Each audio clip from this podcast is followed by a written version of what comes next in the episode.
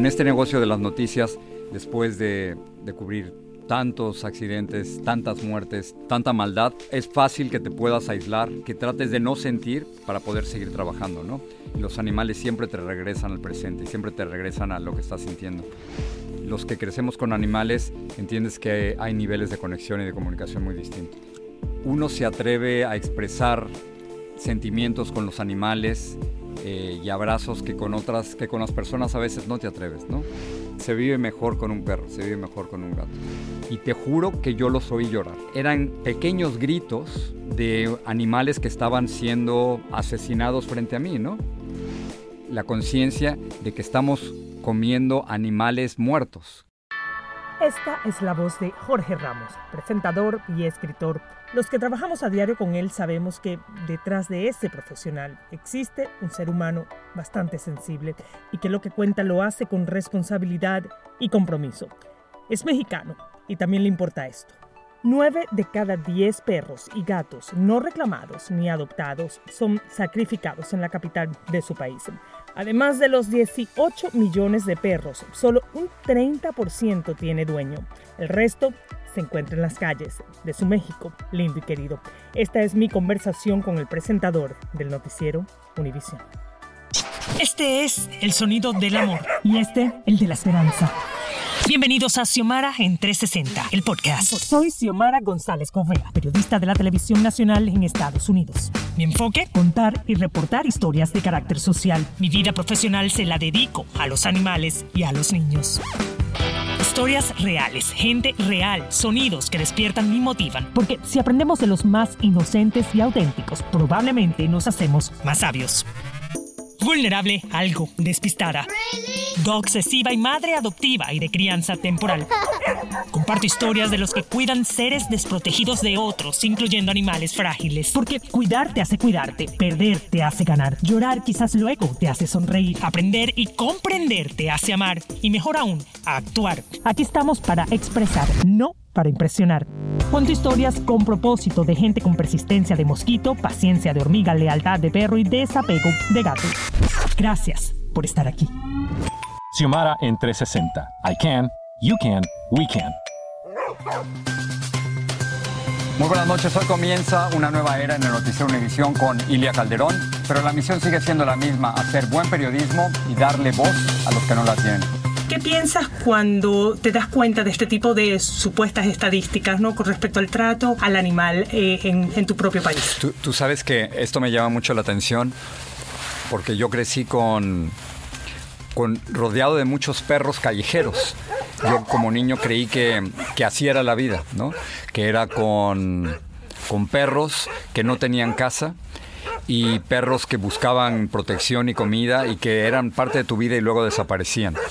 Y yo no sabía los, números que me estás dando, no son unas cifras eh, impresionantes, pero, pero recuerdo haber crecido con con dos o tres perros en, la cuadra que le llamamos a la zona donde uno vive en México.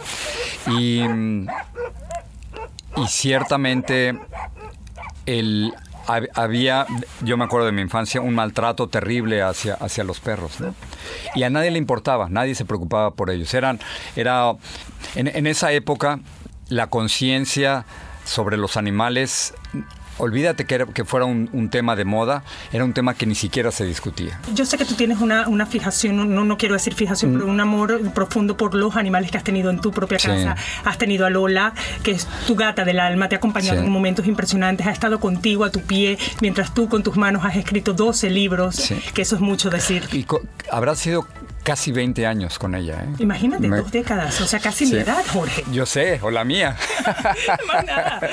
O la nuestra pero, juntos. Pero, pero cuando, cuando alguna vez dije que los animales eran personas y quienes tenemos la, el privilegio de haber crecido con animales, te das cuenta que hay niveles de conexión emocional eh, grandísimos entre nosotros y los animales. Y yo no... Hay, hay veces en que no puedo diferenciar entre lo que ellos hacen y lo que yo hago, ¿no? El, fin de semana, ahora tenemos un pequeño maltés chiquito, Fluffy. Tenía tantos juguetes que dije, voy a, dejar que ella escoja cuáles son sus, los juguetes que se quiere. Y, como si fuera una niña, le dije, ¿quieres este? Y ella iba escogiendo sus juguetes. O sea, la gente que me escucha va a creer, este hombre perdió la cabeza. No, lo que pasa es que los que crecemos con animales, entiendes que hay niveles de conexión y de comunicación muy distintos. Estás hablando de Fluffy, pero también te pasó con Lola, ¿no? Sí. Que tiene una, esa conexión. Dicen que los gatos son mucho más fríos. Y yo creo que Lola, al contrario, fue de las mascotas como que la, la que con la que sentías más empatía, más amor, más, más Y- cercanía sí, también, ¿no? sí, pero sobre todo algo, algo muy interesante. Era un, un gato muy agresivo. Yo sé. El- la historia, eh, Angie, una de mis compañeras aquí de, de Univisión, supo que una señora había adoptado esa, esa gatita que estaba a punto de ahogarse en un canal de una calle y yo quería un gato y me lo regaló. Pero creció muy arisca, no quería que nadie la tocara, solo, solo, me dejaba que yo me acercara a tocarla. Y la gente que se, se acercaba a tocarla, inmediatamente la atacaba, pero conmigo siempre estuvo cerca. Y, em, y aunque no me dejaba cargarla, y solo me dejó cargarla antes de que, de que muriera, se acercaba y teníamos una conexión increíble. De verdad, 12 de mis 13 libros los escribí con ella ahí a un ladito. Y como que ella sabía. Lo que pasó con Lola es que cuan- cuando, digo que me salva o me, me salvó, es que uno se atreve a expresar sentimientos con los animales eh, y abrazos que con otras, que con las personas a veces no te atreves, ¿no? Y, y cuando te mantienen vivo, acaban salvándote, ¿no? Porque si no, en este negocio de las noticias es fácil que te puedas aislar y que, que trates de no sentir para poder seguir trabajando, ¿no? Y los animales siempre te regresan al presente siempre te regresan a lo que estás sintiendo.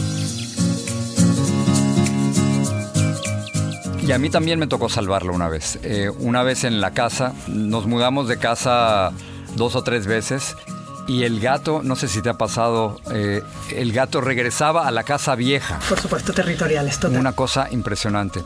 Eh, una vez una amiga me dijo, había perdido a Lola, yo estaba inconsolable, me dijo, tú no te preocupes, ve a tu casa y, al- y en lugar, las, las piedritas y la tierra donde, donde va al baño, tú las vas tirando desde tu casa nueva hasta la casa vieja.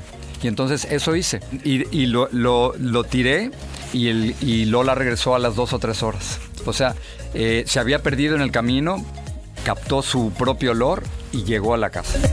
Pero es que cuentas estas historias y la gente cree que estás hablando de extraterrestres, ¿no? Estás hablando de, de esta conexión entre humanos y animales, ¿no? Es que sinceramente, Jorge, no te imagino haciendo eso. O Sí, sea, claro en la que sí. calle poniendo esto para que la gata regrese. E- Ese es el lado bonito que, que la gente seguro quiere también conocer de ti.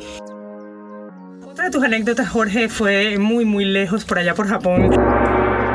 Eh, tú comiendo, eh, pues te, te invitan a, a presenciar de repente la matanza de estos langostinos y tú pues te prestaste sin saber a lo que te ibas a exponer prácticamente, no lo pensaste. Sí, a ver, no, no quiero ser también ingenuo. Yo sabía que iba a un lugar de, de mariscos, ¿no? Y, y que tarde o temprano comeríamos mariscos como los he comido toda la vida.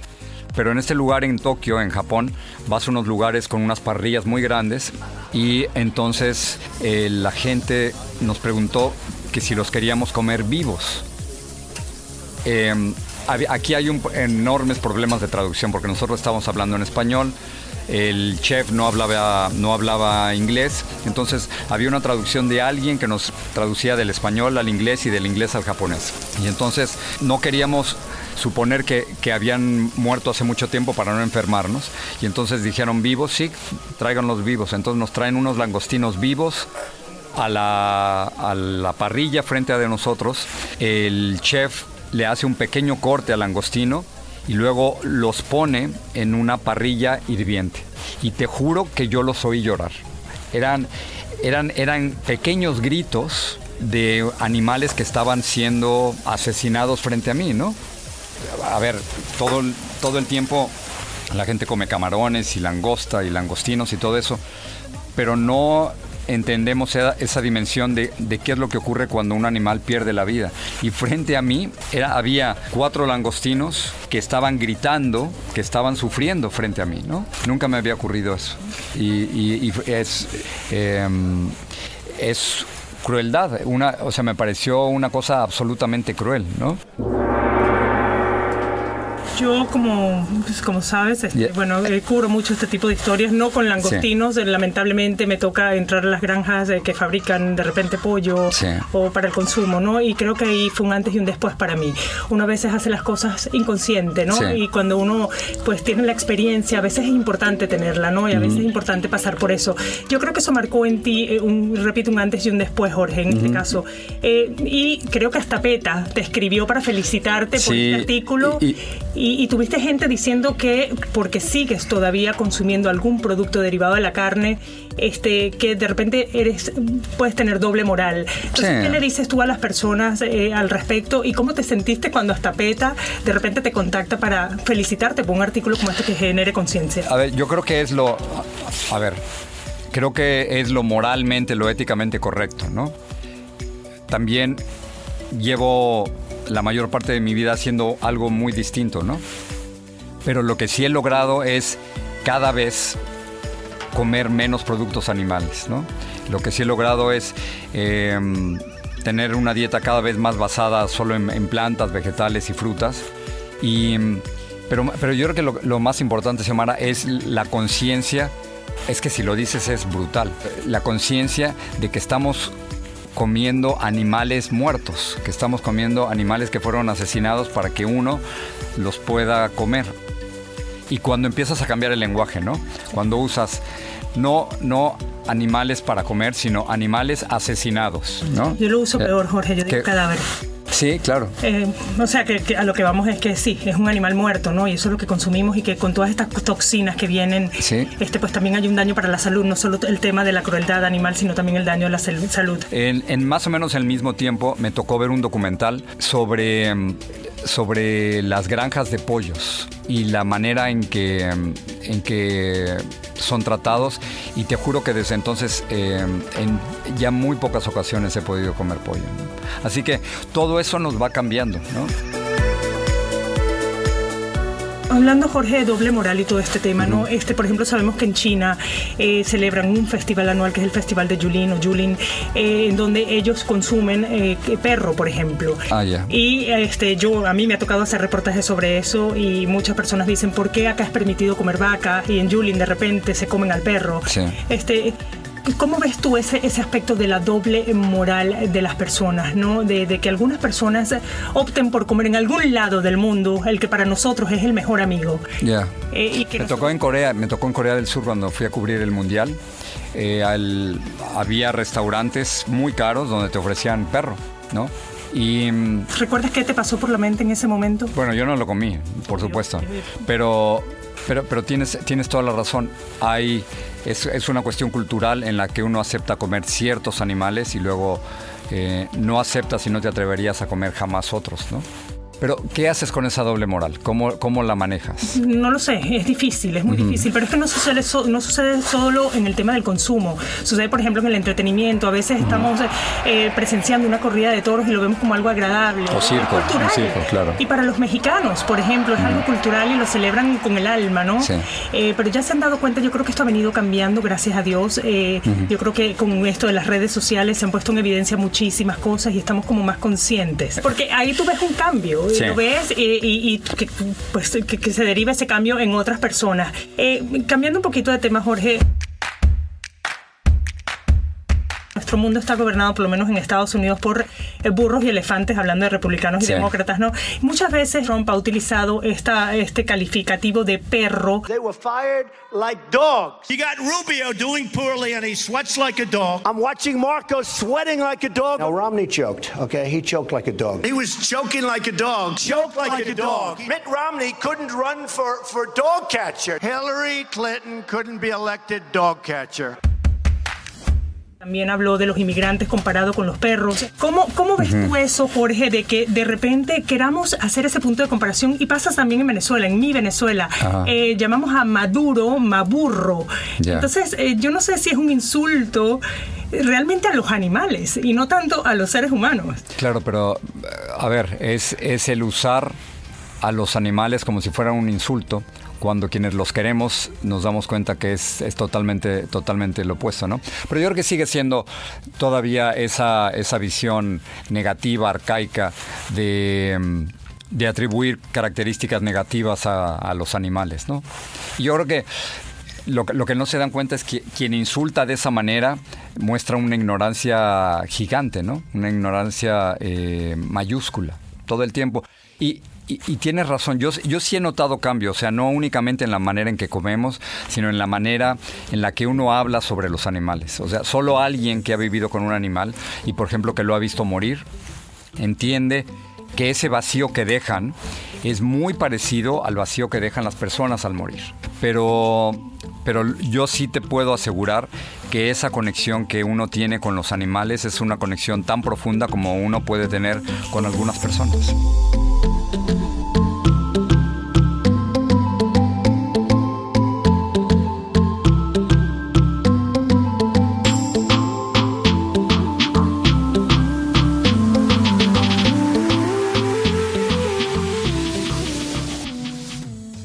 Y esta es mi conversación con el escritor, periodista y uno de los hispanos más influyentes del mundo, mi colega Jorge Ramos.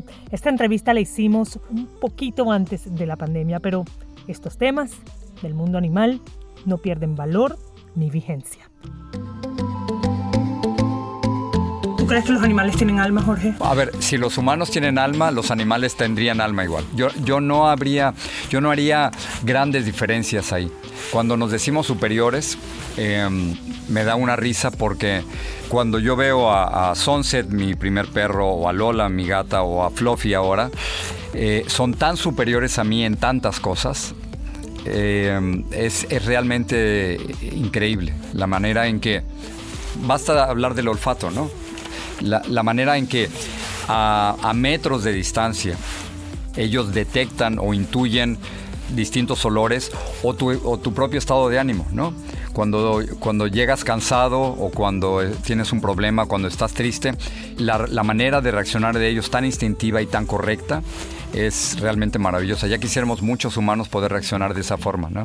Y yo creo que te voy a decir algo. Este, siempre, siempre me preocupa lo, excesivamente racionales que somos. Yo creo que si nosotros nos dejáramos llevar un poco por ese instinto y por esa intuición, este, seríamos un poquito más felices y menos enrollados y complicados, ¿no? Yo, creo que, que, esa parte de los animales son las que deberíamos adquirir nosotros. Estamos obsesionados con humanizar a los animales y debería ser al revés. Yo, creo. Copiar un poco a los animales. Déjame, pero ¿cuántos, ¿cuántos animales tienes? Eh, tengo una sola perra. Mucha gente dice, es que tienes una sola, o sea, por favor, tú pero es que no puedo tener más. Claro. Ese es el punto de un dueño responsable. O sea, ¿sabes? Es como, como creo que, que, debería ser esa la dinámica en general, ¿no? Claro, no tener más. Pueden. Claro, y nada más, ¿no? ¿no? Jorge, te quiero hacer como un ping-pong. Dale, dale. ¿Ok? Tú estás como que se No, no, no, no, no. Yo estoy feliz, está perfecto. Es que este tipo de cosas nunca las hago. Me encanta. ¿Tu perro duerme contigo? No, no, no, no, no, no, no.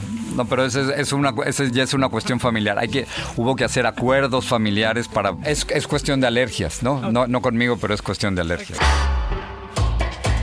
Pitbulls. ¿Agresivos? Si fueran agresivos, serían agresivos todo el tiempo, incluso contra sus dueños, y yo no lo veo así. Así que yo no tengo problema con ellos. ¿Seres inferiores? No, no, para nada. Yo, yo, yo las llamaría seres muy superiores en muchas cosas. ¿Circo con o sin animales hoy? No, sin animales. Sin animales. Siempre. ¿Has ido, has ido a los circos? ¿Llevaste sí. a tus hijos a los circos? Yo creo que sí. Yo creo que hace muchísimos años. Acuérdate, Paula ya tiene más de 30 años, ¿no?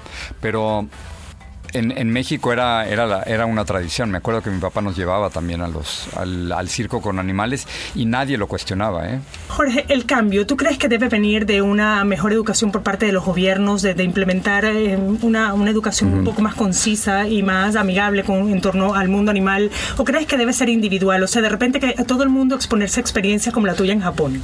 No, yo, yo no sé por qué no, no confío que, que este cambio va a venir de los gobiernos. Veo muy poco probable que un gobierno en Alemania, en Estados Unidos, en Bélgica, en América Latina, salga a decir que, que los derechos de los animales tienen que, respetarse. Yo, yo creo que el cambio viene más por gente como tú, ¿no? Y por gente que, que tiene relaciones con tan íntimas con los, y tan estrechas con los animales que, que pueden comunicarle esa experiencia a otros. ¿no? Yo, yo no, no, no confío Nunca he confiado en los gobiernos para cambiar nuestras vidas y no creo que aquí podría ser. ¿Cuál sería esa estrategia de Jorge Ramos para dejarles saber a las personas eh, lo que han hecho los animales por los seres humanos para de alguna manera cambiar esta poca conciencia que tenemos en torno a su trato, un trato digno y amoroso? Cuando, cuando los candidatos a la presidencia dicen por qué quieren llegar a la Casa Blanca, siempre tienen historias personales y yo creo que eso es, eso es lo correcto. Aquí creo que estamos obligados a contar historias personales, ¿no? Las, no es la relación de, de el humano abstracto con el perro abstracto, ¿no? Es una relación, tiene que ser mucho más concreta y cuando empiezas a contar las historias específicas de tal persona con su mascota o de tal persona con su perro, con su gato, ahí es cuando empiezan a cambiar las cosas, ¿no? Tú me dices, Jorge, que estás dejando de comer carne poco a poco. Este... Pero casi, sí, casi, casi por completo. Bueno, no te doy un beso porque, porque creo que, bueno, ¿por qué no? Pues te lo daré cuando se acabe el podcast, ¿ok? Me parece bien. Lo daré con un abrazo grande tú que haces por el ambiente, Jorge? Por ejemplo, con el tema de la carne, menos emisiones de, de, de efecto de, de, gas invernadero. Perdón. Sí. Este, eso, eso, es una, que de repente hay gente que no sabe eh, que tiene esta, sí. que hay este factor ahí, ¿no? Que si dejas de comer carne estás ayudando también al planeta, ¿no? ¿Crees en el cambio climático? Yo sé que... Sí, no, claro que sí, por supuesto. Me parece terrible, ¿no? Y además, en donde tú y yo vivimos, en, en Miami, es eh, uno de los epicentros del, del, cambio climático. ¿no? Y ahora lo vemos en, en, toda la costa de la Florida. Hace poco estuve en México. Eh, la, toda la península de Yucatán estaba llena de algas. O sea, era imposible meterse al mar porque había 5 metros de algas. Algo estamos haciendo eh, muy, muy mal. ¿no? Creo, que, creo que mi trabajo, lo que me corresponde es reportar al respecto. Ese es, ese es mi trabajo, eso es lo que, hace, lo que sé hacer, ¿no? Es lo que tú sabes hacer. Y hay, y por supuesto, cuidar a dónde vas, eh, tratar de ser lo más consciente posible, pero creo que nuestra fuerza está en poder contar historias. Va a parecer esto como que estoy defendiendo yo mi propio trabajo, pero Ajá. Jorge, ¿no crees que estamos este, limitando un poco nuestra audiencia con respecto a este tema? O sea, no estamos contando muy poco con respecto a lo que es los uh -huh. problemas que tenemos ambientales, los problemas que tenemos con respecto al abuso animal, que a la final dicen que maltratar un animal eventualmente eso escala y puedes terminar maltratando algún día a un ser humano y estos son datos sí. de la FBI. Este, entonces, sabiendo esto, ¿no crees que podríamos los medios en general uh -huh. eh, regalarle más información como esta, de, con este tipo de valor a nuestra audiencia? A ver, pero creo que siempre se puede hacer más, pero el hecho de que tú estés haciendo este trabajo y que lo puedas hacer y que la gente te, te, escuche y te vea y que puedas salir a nivel internacional, ese yo creo que es, es una señal de muchas, espero, de que, de que las cosas pueden cambiar, ¿no? O sea, entonces, hace 10 años era, hubiera sido impensable, 20, hace 20 años hubiera sido impensable que alguien como tú estuviera saliendo constantemente en la televisión para contar eh, su experiencia. Yo, yo creo que es una cuestión de progreso. Yo sí veo un progreso ahí. Yo sí veo que hay, que, mm, que hay una conciencia en la dirección correcta. ¿no? Fenomenal. ¿Te dejas besar por Fluffy? Ay, sí, claro que sí. Más, ¿Fluffy o Chiqui? Eh, no lo voy a decir. no puedo cerrar esto sin comentarte lo siguiente, Ajá. ya eh, sin intención de politizarlo. Eh, Donald Trump, el único presidente en los últimos 100 años que no ha tenido mascota presidencial. ¿Tú crees que por eso tenemos los problemas que tenemos? No, creo que tenemos los problemas que tenemos por muchas otras cosas. no necesito un mejor amigo, alguien como para tomar las decisiones más sensatas y más con el corazón. Pero es que se vive, se vive mejor con un perro, se vive mejor con un gato.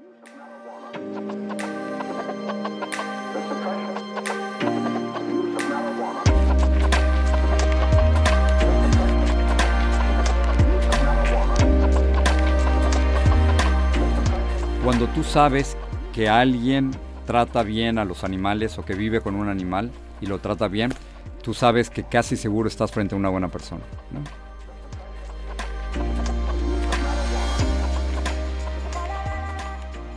Y me atrevo a decir que Jorge es una de esas personas, buenas personas.